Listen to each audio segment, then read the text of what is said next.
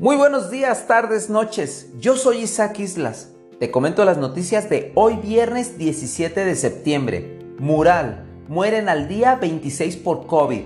La tercera ola de coronavirus no cede en Jalisco.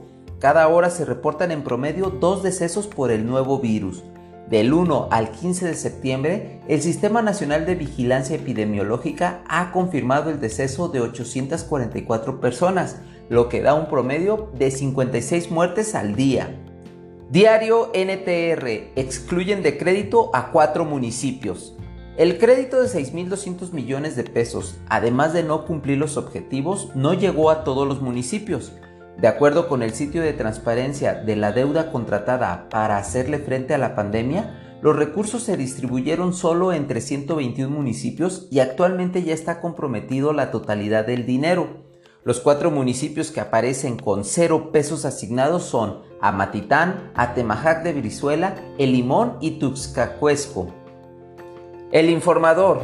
Esperan lluvia de amparos por pensiones doradas. A más tardar el siguiente mes serán recortadas las 70 jubilaciones que superan el tope de 104.855 pesos. Sin embargo, el titular de IPEJAL reconoció que es inminente que los jubilados VIP presenten amparos en contra de que se les reduzca la prestación.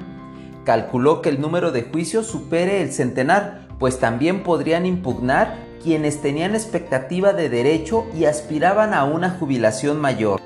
Milenio, enjuician a exdirector de Semefo. Eduardo Mota Fonseca, quien fungió como director del Servicio Médico Forense, fue vinculado a proceso por el delito de abuso de autoridad cometido en agravio de la sociedad y de víctimas, por el caso de los tráileres refrigerantes en que se almacenaron cientos de cadáveres que recorrieron las calles de la ciudad en el 2018.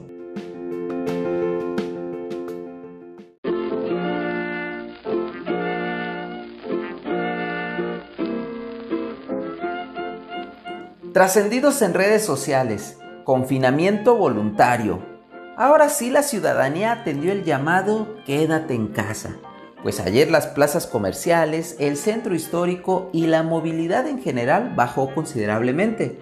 Pero no vayan a creer que fue por atender las medidas de aislamiento, sino que tal parece que a muchos les pegó la cruda realidad de los festejos patrios. Y hablando de la patria, cada año se desvirtúa más y más el acto protocolario del famoso grito de independencia. Tal es el libertinaje que cada gobernante o autoridad le pone de su cosecha con tal de reafirmarse en la arena política. Total que cada quien grita lo que quiere y como quiera. Tal es el caso de la cónsul de México en Estambul, que se atrevió a mencionar a López Obrador como uno de los héroes que nos han dado libertad. Y siguiendo con el dichoso grito, en redes se suscitó un debate, todo porque un sector feminista trata de imponer el grito a la matria y no a la patria, lo cual dicen es alusivo al patriarcado que impera en la vida cotidiana. ¡Viva la matria! Hasta aquí la información de hoy. Muchas gracias por escucharme, que tengas un bonito fin de semana y recuerda siempre sonreír.